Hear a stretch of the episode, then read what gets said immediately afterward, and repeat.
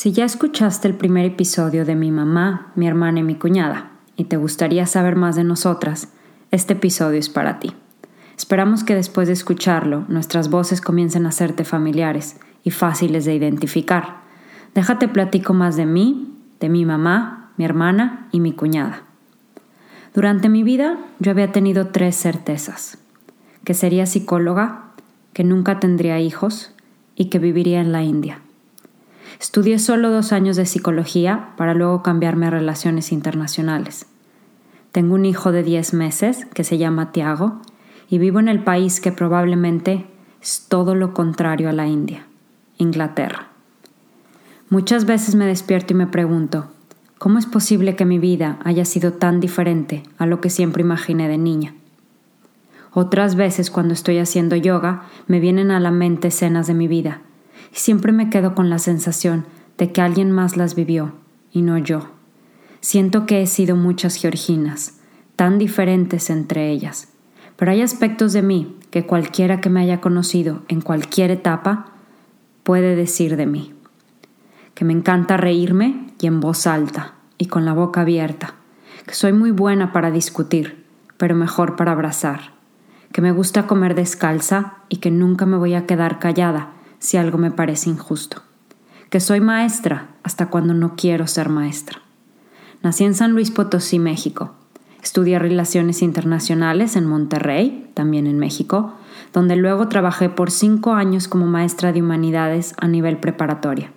Me casé, me fui a vivir a Singapur, donde trabajé por cinco años en un colegio internacional como maestra de humanidades, pero principalmente de psicología e historia. Me divorcié al año de casada y en Singapur conocí a mi actual esposo y padre de mi hijo, con el que vivo en Inglaterra, donde le doy clase de yoga a mis vecinos que me pagan con pan. Viajar se ha convertido en uno de los aspectos más importantes de mi identidad. Mi pie izquierdo tiene un tatuaje que dice que voy a caminar el mundo. Mi propósito de año nuevo es apenas termino de leer un libro, empezar a leer otro. Como maestra, principalmente de historia, el empezar a enseñar psicología fue como revivir un amor que le hablaba esa Georgina de hace años. Un amor que sabe lo importante que es cuidarnos y pedir ayuda. Leer, viajar, hacer yoga e ir a terapia son las constantes que me permiten saber que no estoy sola.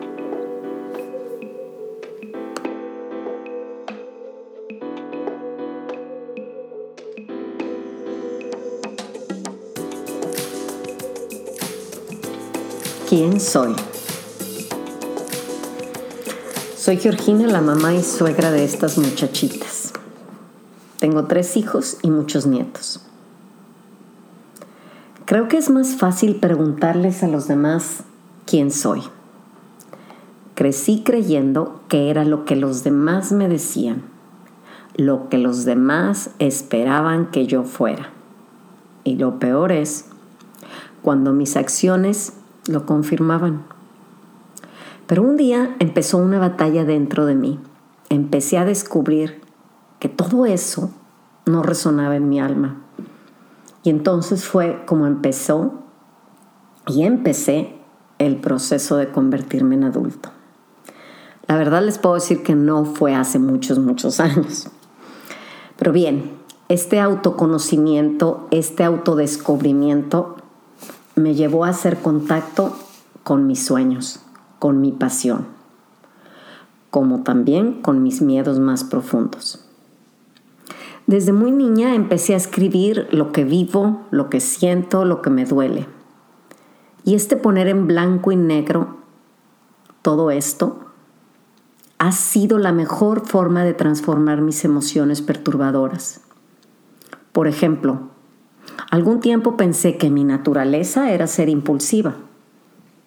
Ahora sé que solo es una tendencia, un viejo hábito que he ido superando poco a poco, que el escribir ralentiza mi pensar y me lleva en automático a la autorreflexión. Hace unos días alguien me preguntó que cuál había sido mi mayor logro. Y pensé en contestar románticamente y decir, mis tres hijos han sido mi mayor logro. Pero no es verdad.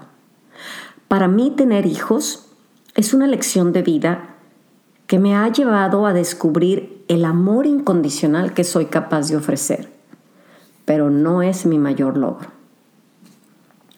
Recuerdo hace muchos años, cuando mis hijos eran pequeños, un 10 de mayo, pedí de regalo un diccionario.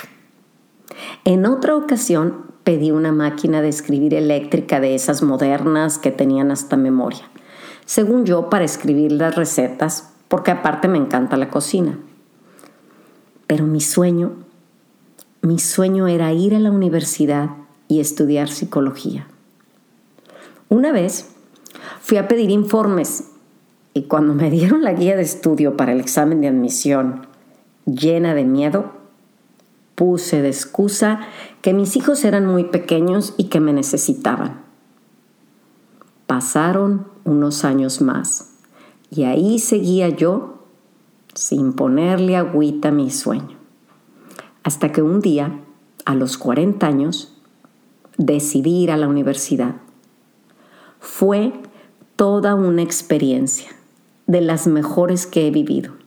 Mis compañeros tenían 20 años. Recuerdo un día que nos encargaron una tarea, en los primeros días, ¿verdad? Que teníamos que hacer un PowerPoint. Yo no sabía ni qué era eso. También recuerdo que me encantaba escuchar las palabras domingueras que mis maestros utilizaban. Era yo la señora, la que todo preguntaba, la que todo quería aprender. Y así es como ahora soy lo que soy. Hace tiempo una de mis pacientes me decía que ella no entendía cómo podía ser yo psicóloga, que yo era una especie de basurero donde mis pacientes o clientes venían a dejar sus carencias, sus problemas, etc. A lo que yo le respondí, al contrario. Para mí la terapia, la psicología, es un acompañar al otro, a cambiar su perspectiva, a descubrir su grandeza. Cada paciente para mí es un reto, es un logro. Ahora doy terapias por Skype, por FaceTime, por teléfono o presenciales. Vivo actualmente en McAllen.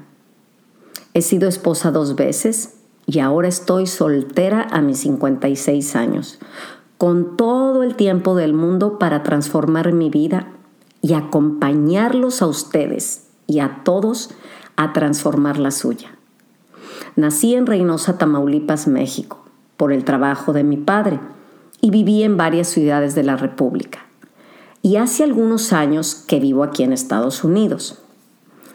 El haber vivido en tantas ciudades, si bien en su momento fue algo difícil eso de la adaptación, etc., ha sido algo que ha marcado mi vida porque me ha enseñado que la forma en que yo vivo no es ni la correcta ni la mejor, a poder comprender y aceptar a los demás.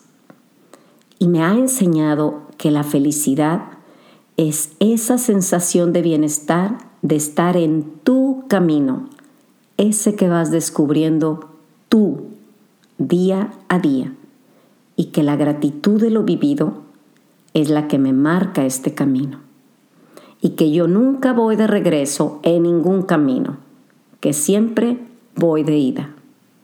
Muchas gracias y les recuerdo que no estamos solos, que no estás solo, que siempre estamos acompañados.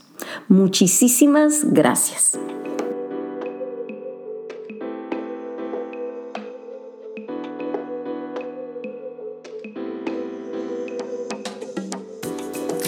Hola, pues yo soy Andrea González, a mí me dicen Andreona y pues espero encontrar las palabras correctas para, mejor expresar eh, quién soy o lo que he aprendido en esta vida, lo que he aprendido como psicóloga y pues hablar de uno nunca es fácil, siempre, siempre hay como cierta, cierta angustia. Eh, y bueno, seguramente, por ejemplo, ya platicándoles de mí, pues cuando acabe de hacer esta mini grabación seguramente voy a tener ciertos pensamientos donde me voy a decir a mí, a mí misma, híjole, lo otro o aquello no lo debiste de haber dicho. O lo otro lo debiste de haber dicho más rápido. O sea, algún, alguna especie de crítica. Y esa voz yo ya lo bueno es que ya la tengo bien identificada. Pero en su momento que no la identificaba, pues me trataba muy mal yo a mí misma. Entonces he aprendido a hacerme mejor amiga de, ese, de, esa, de esa parte criticona que tengo, donde siempre que me equivoco, o peor aún, cuando hago las cosas bien, me, me, me digo a mí misma, es que no es suficiente. Entonces he aprendido que lo que, por ejemplo, o sea, literalmente todo lo que he hecho en esta vida, ha sido mi mejor esfuerzo, porque de verdad, si supiera hacer las cosas mejor, pues las haría. Entonces siempre que hago eso y digo, siempre que hago algo y me empiezo a decir, híjole Andrea, es que de verdad, o sea, ¿cómo es que no aprendes? ¿Cómo es que no lo haces más rápido? ¿Cómo es que no lo haces de mil y un maneras diferentes a esa manera que la hice? Entonces, pues esa es una de las cosas que pues ya les puedo compartir que, que he aprendido. Eh, de mi vida profesional, pues me gradué de la Autónoma de Nuevo León. Estuve un tiempo estudiando sociología en la ODE y por circunstancias de la vida, pues me tuve que salir, trabajar un rato y luego volví a tener la oportunidad de, de, estudiar y me metí. Y ha sido una decisión súper increíble, o más bien, sí, pues súper increíble en el buen sentido. Y yo creo que que una de las razones por las cuales yo estudié psicología es porque es una carrera que me, que me ha forzado, me ha exigido estar bien yo. Punto. O sea, yo no he encontrado la manera de hacer bien mi trabajo sin estar bien yo. Y, y últimamente, pues una de las definiciones para mí de éxito es yo tener paz. O sea, estar tranquila, ser capaz de, de disfrutar, ser capaz de aceptar cuando las cosas están bien, porque hay veces donde todo está bien, pero hay algo que me fuerza a veces a ver lo que está mal o ver esa versión catastrófica de la vida porque se te olvidó el celular en la casa. Así, hay detalles que a mí me llevan a ver lo peor, la peor versión del día. Y entonces, eh, pues he aprendido a, a aceptar los grises, a aceptar justamente eso, aceptar el bien sin, sin estar alerta de a ver qué es lo siguiente que va a pasar, que seguramente es malo. Y pues bueno, eh, trabajo en, en Cáritas, trabajo en, en, un, en, un, programa que se llama Programa Jóvenes, donde trabajamos con niños de tercera y secundaria en zonas vulnerables y, y los impulsamos pues a alcanzar una mejor calidad de vida, eh, básicamente toda mi práctica clínica que he tenido es con adolescentes o con jóvenes. Y pues estos niños con los que trabajamos son niños que han vivido mucha decadencia, deprivación, rechazo, eh, abandono. Entonces ha sido una gran práctica para mí y un gran, pues, honor y aprendizaje eh, al estar trabajando con estos niños. Y pues bueno, ¿qué más les puedo platicar de mi, de mi vida profesional? Eh, estoy consciente que me falta mucho por aprender y siempre estoy cuidadosa o siempre pongo atención de dónde viene esa información o de quién estoy escuchando. Porque bueno, aquí en México como que hay una, una línea muy fina entre el pensamiento mágico y lo que es realmente psicología. Entonces siempre he estado muy atenta en que el trabajo que yo hago sí sea psicología, que tenga un respaldo. Eh, y pues bueno, tengo experiencia trabajando los 12 pasos, eh, lo cual me ha ayudado a mí demasiado. O sea, he descubierto que esta vida, más bien mi vida, ahora sí hablando pues de mi persona, es donde donde yo he buscado tener, a ver cuáles herramientas tengo. Y una de las herramientas que yo he descubierto o que he tenido la oportunidad de acceder a ellas y de no soltarla es el programa de los 12 pasos. eh, los grupos de autoayuda, ir a terapia. También cuando empecé a nadar fue una mega herramienta donde yo descubrí que nadar, yo le decía es que me drenaba el cerebro. Entonces creo que mucho, mucho en la vida se trata de ver cuáles son tus herramientas para estar bien.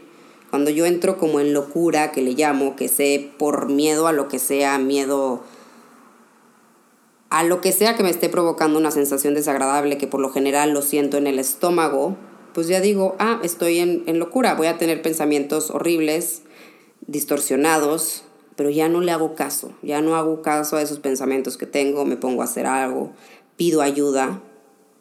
El pedir ayuda, el saber pedir ayuda y que todavía batallo, por supuesto, eh, también ha sido una herramienta saber que yo no soy yo no, yo no voy a poder sola en esta vida, pero pues que el trabajo lo voy a hacer yo. Em, y también el relacionarme. Hubo un momento cuando, unos años más bien, cuando yo tomé, tomé la decisión de dejar de tomar, que fue hace siete años, pues sí me aislé mucho, me aislé mucho de mis círculos sociales y, y hace yo creo que un año o dos años empecé a salir más, empecé a salir un sábado en la noche, me empecé a desvelar, a convivir y pues de una manera sobria, lo cual ha sido pues súper increíble. Eh, poder, he descubierto últimamente que disfruto muchísimo de bailar, donde yo había dejado de bailar. Em, y, y pues bueno, o sea, el, este, este tipo de cosas que he descubierto, por ejemplo, el hecho de descubrir que me gusta bailar, pues son cosas que a lo mejor no tienen tanta importancia, pero justo haciendo esas cosas o detalles así como tan sublimes de la vida, he, he, tenido como momentos o episodios de, de sobriedad, de cordura, de, de confiar que estoy haciendo bien las cosas, de satisfacción. Y pues también está el otro lado de la moneda, que, ha habido ocasiones en mi vida donde aparentemente todo está bien, o bueno, no aparentemente, donde todo está bien, me atrevo a decirlo. Y tengo otra vez, regresa esa, ese, pues esa locura que yo le llamo, donde, donde, donde lo que gobierna es como una, como una sensación de, pues de angustia, de miedo, un dolor intangible. Eh, y donde se siente peor, porque volteas y tu alrededor está súper bien y tú sientes ese miedo. Entonces he aprendido que, que hay de todo en esta vida y aceptar, como lo dije creo que en el, pues en el primer episodio, de aceptar el día como viene. Eh, otra herramienta que he desarrollado y que sigo desarrollando es el saber pedir ayuda, eh, el saberme que, que pues el trabajo lo tengo que hacer yo, pero no tengo que estar sola al hacerlo. Y híjole, pues a, a merecer el bien. Eh, creo que de alguna manera me siento cómoda en el caos, es lo más familiar para mí. Entonces, o era para mí más bien. Entonces he aprendido a, a sentirme a gusto en el silencio, en la tranquilidad, lo cual pues, pues no es fácil atreverte a hacer algo diferente. Eh, y pues si algo tengo claro es que la gente sí podemos cambiar, no estamos hechos de piedra. Y pues una de las sensaciones que, que o de una de las emociones más bien con las, cual, con las cuales más he trabajado en esta vida es con la culpa y la vergüenza. Y he descubierto que no sirven para nada, para nada he descubierto que yo a través de la vergüenza nunca he aprendido nada. Es, es, es totalmente lo contrario. Cuando empiezo a sentir compasión por, por mí, es cuando más he aprendido, cuando más me he perdonado, eh, donde, donde más me he dado cuenta de todo. Y también he aprendido a poner pues límites eh, conmigo primero, que ha sido, fue y es súper difícil. O sea, eh, o sea, hasta el simple hecho de vivir sola, por ejemplo, si ahorita yo decido irme a comprar dos litros de nieve y me lo siento, no va a haber absolutamente nadie que me diga, oye Andrea, ¿no crees que a lo mejor estás abusando un poquito de la nieve? O lo que sea, por, por, un ejemplo, ¿no? No, pues yo he aprendido que, que si yo no paro, nadie lo va a hacer por mí. o sea, vivir sola de verdad es una plataforma ideal para, para, para verte. O sea, porque no, le, no puedes culpar absolutamente a nadie de los platos sucios más que tú responsabilizarte. Entonces también siento que toda mi vida he tenido la plataforma ideal para aprender, donde tengo donde no tengo hambre, pero todavía tengo cierta hambre para seguir creciendo, donde no tengo acceso a todo, pero tengo acceso suficiente para saber que, quiero más. Eh, y pues básicamente eso es lo que ahorita les puedo compartir de mí. Eh, y pues muchísimas gracias por escucharnos. Y, y pues voy a hacer, por ejemplo, mi mejor esfuerzo para cuando acabe esto, no ser tan criticona o no escuchar tanto esa voz criticona y saber que es suficiente lo que hizo. Y muchísimas gracias por escucharnos y no estás solo.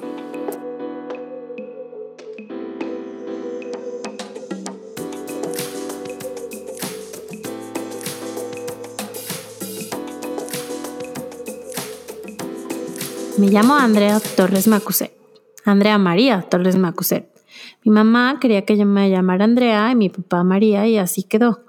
De los Torres me encanta su alegría, su amor por la vida y de los Macuset su pasión por el deporte. Crecí en la ciudad de Morelia, en Michoacán, que es uno de los estados para mí de los más hermosos por su riqueza cultural y diversidad natural. Mis mejores recuerdos son acampando con mi familia, cantando con mi hermano cerca de la chimenea en mi casa, que eso de la cantada es uno de mis gustos más grandes, aunque por obvias razones solo es en la regadera. También amo escribir. Desde niña escribía. Y ahora es mi catarsis más importante. Conforme dejé de ser niña en mi casa, empezamos a tener algunos problemas muy fuertes, de los cuales estoy muy agradecida porque gracias a eso soy la mujer que soy hoy. Probablemente eso también influyó mucho en que estudiara psicología. Aunque debo de confesar que sí, a veces me pregunto qué hubiera hecho yo con toda la energía que utilicé para esas broncas eh, si las hubiera enfocado en otras cosas, ¿no? Eh, pasé por varias relaciones en mi vida hasta ahora, muchas de ellas tóxicas, incluyendo la relación conmigo misma. Y en cada etapa eh, manejé mis emociones de mil maneras diferentes. Muchas veces no fueron las mejores, hasta conocer mi favorita, que es la que me ha sacado de los momentos más difíciles, que es el ejercicio. He corrido varios medios maratones, han sido mm, como una herramienta muy importante para mí porque me ayudaron a ser mi mejor amiga. Eh, aprendí a escuchar mi voz interior a mi favor gracias a los medios maratones. Y yoga, que lo que hizo fue callar todas las voces. mm, fue una herramienta, ha sido una herramienta muy importante en mi vida para poder meditar, por ejemplo. Em, después de 11 años de conocernos por internet y por teléfono, decidimos vernos con el que hoy es mi esposo, Alejandro. Esa es una de las decisiones más trascendentes que he tomado en mi vida. Hoy vivimos en San Luis Potosí, somos papás de dos hijos, Roberta de dos años y Lucas de dos meses. Ellos son mi proyecto más importante. Mi experiencia laboral ha sido principalmente con niños, Debo de confesar que tiene que ver con que mi niña interior está muy exterior todavía. Eh, uno de mis sueños más grandes de hace mucho tiempo ha sido diseñar un taller, un curso de inteligencia emocional que incluya naturaleza, que incluya muchísima diversión y poder impartirlo en distintas partes del mundo eh, para niños. Y bueno, estar siendo mamá, pensé que iba a poner en pausa totalmente mi preparación y, y hasta ahora creo que más bien está siendo mi maestría. Y pues este podcast para mí significa más que cualquier otra cosa un compromiso total a ser mi mejor versión para poder ser congruente con lo que platicamos aquí, que sabemos que no siempre es tan fácil, y poder ser compañía para los que no lo permitan, que sepas que no estás solo. Muchísimas gracias por tu atención. Te invitamos a escuchar el segundo episodio que saldrá el lunes 4 de febrero, que no se te olvide, en el que hablaremos sobre la importancia de la vulnerabilidad. Recuerda seguirnos en las diferentes redes sociales para que no te los pierdas. Un abrazo muy fuerte.